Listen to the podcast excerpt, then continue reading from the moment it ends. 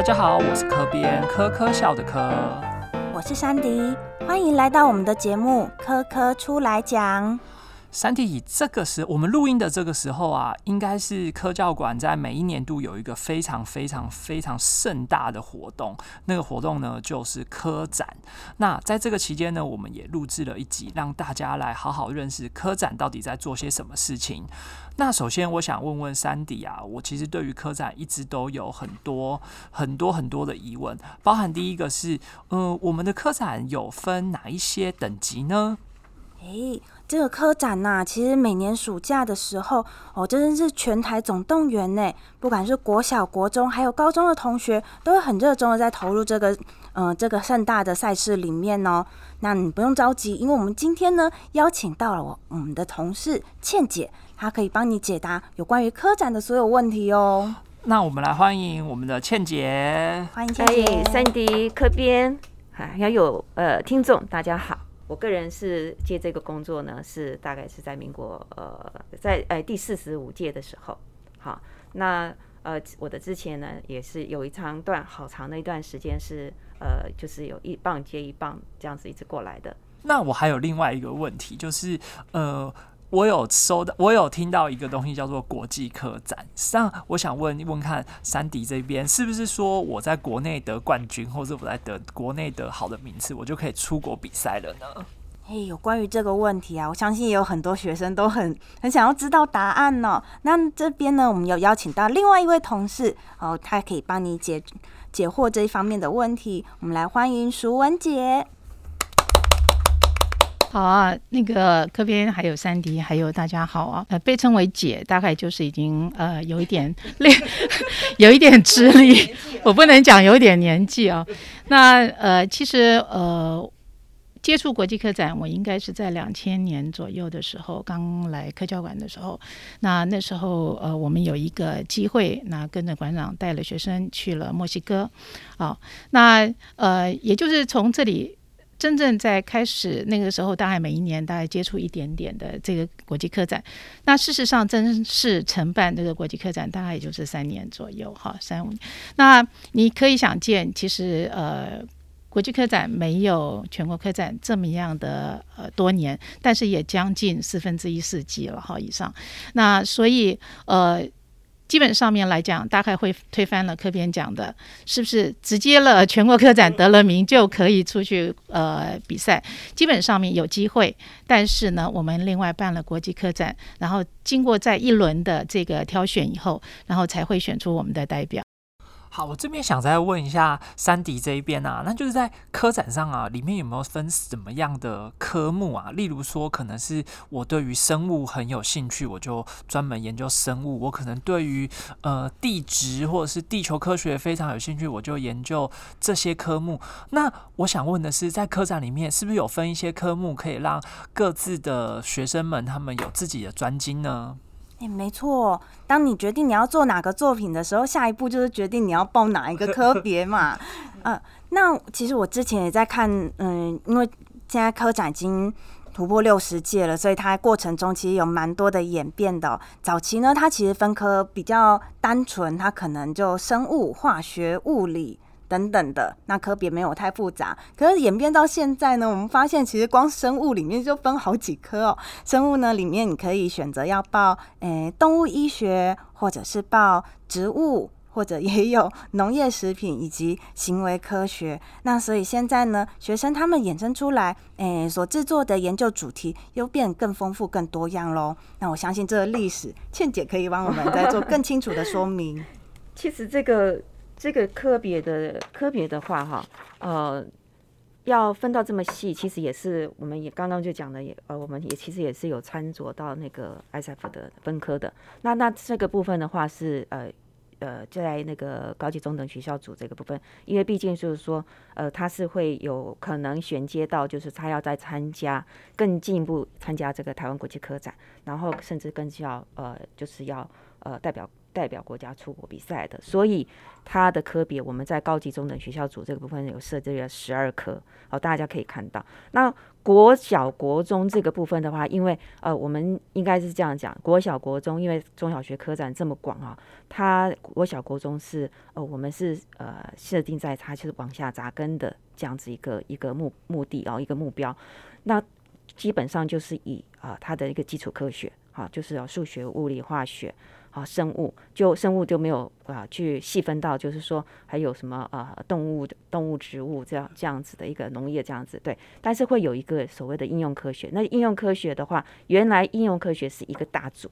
那里面的东西就是啊，会牵起。千奇百怪，什么题目都有。对对对对，那后来呢？因为也是经过，就是说呃，一个一个一个一个历程以后呢，那也有就是我们的评审委员有一些一些意见，然后呢，再加上我们的那个咨询委员会讨论后，就是呃，就把这个生活应用科学科，我们就分成了两个科。那一个科就是生活应用一呢，它是比较偏向机械电子的。啊，那因为这个领域真的是太广了，然后呢，呃，应用科学二呢，它就比较属于属于这个呃这个呃化学化工啊，或者是说那个呃呃环境环境生生活环境这方面的呃议题，做这一方面的个呃议题的那个作品去报这个生活应用科学二。那我也想来问问看，淑文姐这边，让在国际科展的分科也是也是像这样子的方式来进行分科吗？呃，我觉得学科的这个呃。呃，分科其实呃，相对的，除了竞赛里面你要去符合国际的这个标的以外，其实我觉得很重要一个地方是，它其实是会随着这个社会的趋势，或者是他研究的重点里面去做一些改变的。好，那呃，在这里面，我我其实非常要强调的就是，科教馆有它的一些使命。所以他在做学科分科的时候，其实他也非常重视各个年龄层各个该注意的。所以基础科学的部分一向是我们的重点。那你会随着这个社会的趋势去改变，大概就是属于应用科学类的。所以在应用科学里面，不管你是在呃呃。就是我们讲的比较是生活机械的，或者是就是像现在电脑里面，或者是像我们的生物生命科学里面，相对的，就是像现在假设现在这么样流行的一个疫苗的这个发展，那未来可能 Chris 这种编辑的东西都会越来越出现，那它就会慢慢形成非常多人在研究这个地方，可能就有一些呃就是学门学科或作品会出来，会慢慢让它成为另外一个一个报名的学科，但相对的，就是我觉得我。我们也从来没有忘记科教馆的一个使命的意思，就是说，科教馆其实在这个推展科学教育里面，它是有一个引领的态度。所以我们在决定哪一些学科里头，其实要有一点点概念，是在我们讨论的时候会融入一些呃，我们认为该引导学生可能要多去鼓励他们做相对哪一个学门的多扩展研究。那所以呃，以这个我们的呃这个实施要点里面学科的演演变的这个严格来看，其实我们有一些 temple 是在指的说，我们可能要把电脑科学相关的放进来。可是你也可以看到，我们目前电脑科学就是。涵盖在应用科学里面，然后一小部分，但是在国际上，电脑科学已经分科分得很开了。比如说，它可能是有 AI 的，它可能是有软体的，它可能就是有不同的编辑。那为什么在台湾我们现在还慢慢没有办法？是因为我们在学制学程里面，我们就算把这个学门开了，我们目前收到的件数都可能还很少。因为科展里面，他学生要从事科展，他还是要在学程的过程里面在学校去执行，所以他没有太多的额外。要来做科展的学生要有很大的热忱哦，所以他们一定要有课外很多的时间，所以我我我觉得这这是一个很难，但是我们也在朝这个努力。所以目前来讲，学科里面我们是尽量能够让呃基础科学能够延迟保留，当然在基础科学里面现在也发现有很多的专精的一个分支。那但应用科学里面，我们目前这几年也逐次的在检讨，是不是能够把一些比如说蓬勃发展的生命科学呃。里面的这个学科稍微可以再细分，或者是在我们的应用科学，尤其是机械工程、电脑这些学程里面，可不可以再分一些比较细的，来鼓励我们的学子？那目前大概是这样状况。哦，原来关于科展啊，我一我在这边也收到很多，听到这么多有趣的讯息和原来科展是这样子进行的。那我还想再问一下山底这一边呢，其实我对于科展的里面的展品啊，还有就是这些小朋友、这些学生来参加的东西，我一直停留在很古代、很古代，就是光靠一个泥火山，就是把苏打粉丢到那个罐子里面，让它爆出来，会变成泥火山这样的一个展品，就可以参加科展这件事情。我仍然停留在这种很古代、很刻板的印象。那我想问问看，山迪说，那到底现在与时俱进之后，科展都会收到什么样的展品呢？那我觉得现在的小朋友其实很厉害耶。我有看过有些展品，他们可能是呃来自不同的地区，但是他们把一些当地的特色可以做成一些诶食品或者是什么。可以帮地方加分的项目，然后呢，就可以进一步去分享，为他们的呃观光啊，或者他们在科学上的成就贡献一己之力哦。那另外，我也有看到一些同学，他们也有去试着解决生活里面的问题哦。像是我们其实每天在打电脑，我们最讨厌遇到的状况就是，我明明要打中文，可是忘记按 Shift，它就会跑出英文字，我就只好删掉再打一次哦。那也有同学就是嗯，感受到这样子的呃。对大家的困扰以及不便，所以他们就想办法说，是不是可以去呃用一些电脑科学的研究方式，把把这个问题给改善过来，节省大家就是打电脑还要再删掉重打的时间。那也有看到很多小朋友呢，他们就是可以就近在校园或者在家里附近，呃，来观察一些小的生物或者是一些环境的侦测。那其实他们也都做了很详尽的一些科学报告哦。那我们来问问看，倩姐在这几年来有没有让倩姐特别印象深刻的作品呢？那我印象深刻的啊一件事就是，它是一个阿里山的一个学校，我我已经忘了那个是什么学校。那有那个老师，那他就是呃去到那边，然后呃带学生，他就说，因为阿里山的学校嘛，所以他就是都是那个山那个原住民小朋友多，好，那他就说正要上课要上课了，要上其他课的时候。逃学跑不见了，可是当他要要上这个这个就是科展课的时候，实验课的时候，哎，偷偷就回来了，学生就回来了，所以他们其实呃，在这个全国科展从来没有那个缺席过这个学校。那这一群老，他们就是有一群老师，就是有这么的这样子一个一个团队精神，然后带着这些啊三 D 原住民小朋友在做科展。对，那。我我我那时候看到这篇的时候，我就觉得好感动哦，这这些这个真的是要付出很大一个心力的。哎，那我可以问，那这群小朋友他们是研究什么题目啊？哦，他其实题目像比如说那个呃原不著名，他们是有一些那个什么呃风笛哦，或者是说有一些那个就是以原住民的那个呃生活里面的一些他原有的东西去做这样子一个科学。科学专题研究的，那我们也请淑文姐来分享一下哦，有哪些作品让您印象深刻呢？好哦，其实其实我觉得有时候一个科展呃的作品，我们呃会被选出来，很重要的一个地方，其实就是它的呃题目的一个创新，还有它可能题目未来它的结果产出的一个未来性。好，那当然现在大概这几年这么多年来的一个呃培。就是学校的这个科学教育，其实大家对于整个呃科学的数据，然后它的整理分析，大概都有一定的模式，也都完整。但是要产出那个那个题目的创新，还有就是呃后面的这个结果可以推论到它的未来性，这件反而是一个呃比较呃让大家觉得印象深刻的东西啊。那这几年其实呃。科学科学的作品里面，我们觉得比较有趣，而且有呃特别的。我会觉得，其实我我自己个人是非常呃能够感受到的是，学生在这个过程里面的坚持，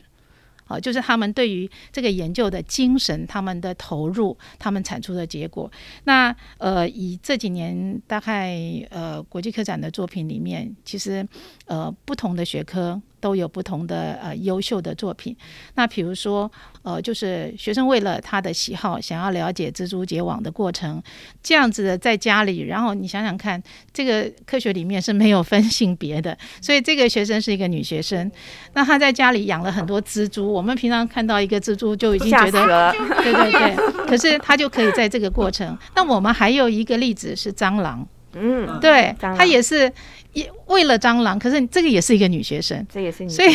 我我觉得有时候就是很特别，就是包括这些现象啊。那我我觉得我个人在这几年里面，其实我可以看得到学生的作品不一定要在很高深的这个状况哦。比如说我们在去年的这个呃前年国际客展里面，就一件作品，它是研究那个蛤蜊，然后发现那个离体烟，然后。可以分泌一些呃特别的，可以呃可以去分解其他的那个蛋白的这个这个酵素，这个蛋白质。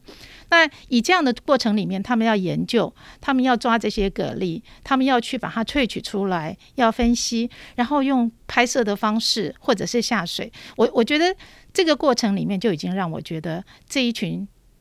研究者他们就很用心的去把它分离，然后很细心的在实验室分离这些成分，然后去看它的功能，然后去定义它的呃这个呃就是角色。那这个分分解的这个蛋白这个角色，其实未来是可以用在就是我们一般的解离的呃这个呃功用上头的。所以这个也是呃第一次的发现，然后也让这样的作品其实是有一定的完整性。好，刚刚听完两位姐姐的分享哦，其实学生从那么辛苦的研究，那终于要走到可以展览跟大家分享这一部分。那其实我们办这个展览最重要的意义，其实就在这边。那今年我们看到像是 COVID-19 的影响，所以我们没有办法做一个实体的展览，但我们还是很努力的想要让同学们的心血有可以展现出来的机会哦。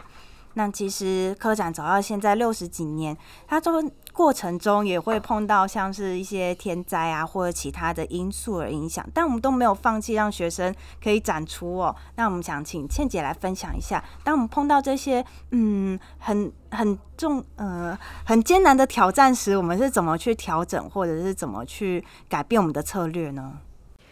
哦，我们真的是没有停办呢。即使是说中小学科展，原来最开始的时候是在那个年初的时候，那唯一有有一次是就是那个时候是那个 SARS 的时候。那 SARS 那一年的话，哈，呃，我们在那个那其实也没有停办，那就是把那个呃原来的那个呃七月七月定的那个日期，然后呃就是延到这个八月的下旬，好，延到八月下旬来办理，也还是办理完了。对，我还记得那一年的那个我们那个呃，因为 SARS 的关系，我们那个呃呃台湾的情况是比较严重的，然后所以那个美国那边，我们五月份的时候要派学生过去的时候，他们是呃叫我们不要去的，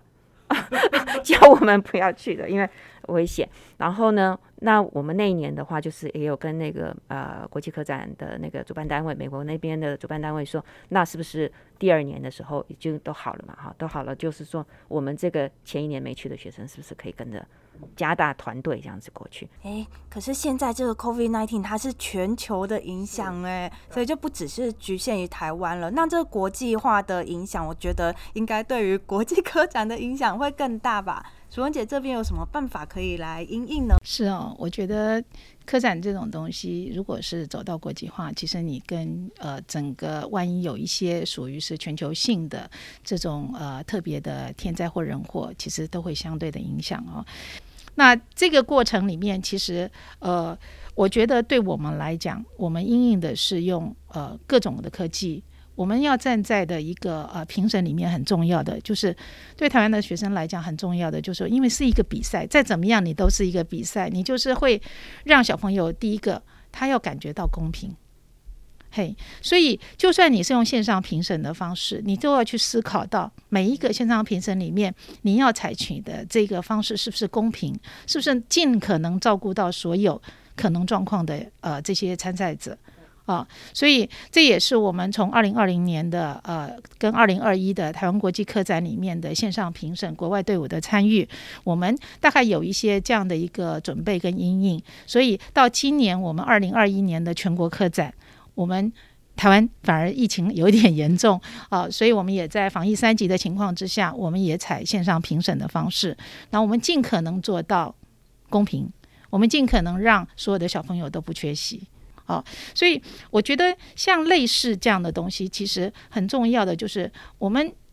科展的。这个整个推展哦，其实，在呃国小跟国中跟高中，其实我们希望它是一个学习很完整的历程。它可能没有办法像现在研究单位里面，它出来的这个什么呃完整的这个过程，可能马上就可以做到什么样状况。但是至少我认为，我个人觉得这些学生的研究精神非常可佩。那因为他们的研究精神很可佩，所以他未来在他的呃。后续学习以后的这个展成里头，他其实影响他的人生很多。我们有很多的这个科展优秀的这个作者，那他在国际的这个部分，不管有没有得奖，当然有得奖是非常荣耀的事情哦。那但是呢，他都影响他未来入了社会以后他的另外一个阶层。那这个阶层里面，我想倩姐会有更多的这种例子，里面就是说，我们看到很多的名人，其实他有他学习过程里面都参与过。呃，科展的这个这个例子，那如果他继续从事科学研究的时候，我们也发现他在他那个领域里面，他所呃投入的这个科学的态度，相对我想会比其他没有参加科展的呃学生来的完整一点点啊。然后他的表现的方式，也就是我们展览的另外一个最后的目的。呃，这也是呃，我们可能会看到的。我们展览里面一定要让这个科学研究有展览的这个过程，是希望他们能够延续把这个学习的历程能够完整。好，这也是科教馆一直不愿意放弃 任何一个机会去做展览的事情，因为呃，展览是他最后一个阶段，他需要跟大家分享，需要把他的想法、他的结果讲给所有的老师、所有的学生，甚至一般的观众听。哦，那我们在这个过程里面也一直希望是这样的延续，所以其实我一直个人认为，科展其实是一种呃科学教育非常完整的一个呃呃延呃一个动作，因为。呃，在这个过程里面，学生在这个历程，我们不要要求他能够得到什么样特别的呃结果，然后可以呃突然间又得到大奖，不是这样的，是我们要让他的学习是非常非常的呃完整而且深入的哦。那我们希望他是一个正确的学习态度，所以在这个历程里面，我们其实一直就在想说，为什么科科教文前几年在呃这个评审的时候多加了一点点所谓实验日志这件事情。意思就是说，我们希望他们能够真的落实所谓的真实，因为科学本来就是一个实证主义，所以你要真实的去面对你所有的呃问题，你真实面对你设计里面出现的这个呃困难，然后你要把这样的挑战能够呈现啊，然后再去做你思考你怎么应对啊，这些你在实验日志能够落实下来，其实。陆陆续续，你就会可以去对你未来你可能从事的不同的行业里面，你应该要有的一个科学态度去应对。好，那我们给这样的一个展览，也希望它真正最后可以跟大家有交流。所以，呃，这个部分是我觉得在客展里面非常重要的一件事情。好，今天呢，收到很多关于科展的这个很有意义的活动，包含说。呃，每一位小朋友他们的发现、科学的精神，其实也都是符合我们大家想要的一个素养的提升。那在相信在这样子的扎根的过程中，一定会有越来越多好的作品，还有越来越多好的研究，带给我们人类更好的、更美好的一个未来。嗯，而且啊，今天听到那么多哦，前人可能不同的制度，然后有不一样的研究成果，那也在不同的时代挑战下衍生出嗯，可能线上或者其他的办理方式哦。但我觉得不变的就是，我们还是要鼓励呃，鼓励小朋友，鼓励同学，鼓励所有的人对科学燃起你的热情及兴趣。不过真的是我，我觉得嗯。刚刚提到的，从科学，然后你到科研，然后科技，你再到科普。其实我我一直觉得说，现在我们在整个科学教育里面一直推广的就是一个科学普及，所以我们把科普的概念放进来。那其实科普很重要的一个概念就是希望提高的是科学素养。好，那以以这个过程来讲，其实我都觉得这个研究的过程里面，素养是会慢慢的加深。我们以前常觉得素养是一种呃知识的累积，其实不对的，因为素养绝对不是。但是一个呃大众的科学呃素养的普及，其实会发生在于一个呃可能你在社会事件里面呈现。好，所以我想现在大家对于这种疫苗的概念，对于什么是 COVID-19，对于什么是 messenger RNA，都会有一点点，虽然不一定完整。但是我觉得老老少少、朗朗上口的都是这几个，好，所以我想素养的东西其实是在生活里面累积的，也可能从新闻事件，也可能是呃其他事件。但是科学呃展品的这个鼓励学生去做这件事情，可能会让这个素养朝正面，而不是一个呃似是而非的概念，可能会有助于某些新闻或者某些。名词或者某些想法的一个厘清，我觉得这也是一个呃客栈里面很附带的一件事情。对，素养也就是说，让你去接受一，因为现在的资讯太多了嘛，那你接收到这些资讯的话，你有能力去判分辨哈，判断说呃这个是不是真的，还是呃就是一个误传。没错，非常重要，因为我们现在可以接受到这些资讯的管道实在是太多了。那当然呢，选择正确的管道就会有助于你去，诶，去扭转这些呃错误的印象哦。像是聆听我们的节目啊，其实就可以帮助大家提升你的科学素养哦。对，就是科学的东西，就是所有的研究不嫌小，最小的一个发现，可能它都是很有意义的一个发现，然后可能会带给推动一个很有不一样的未来。那我们今天节目到这边，谢谢大家，谢谢大家。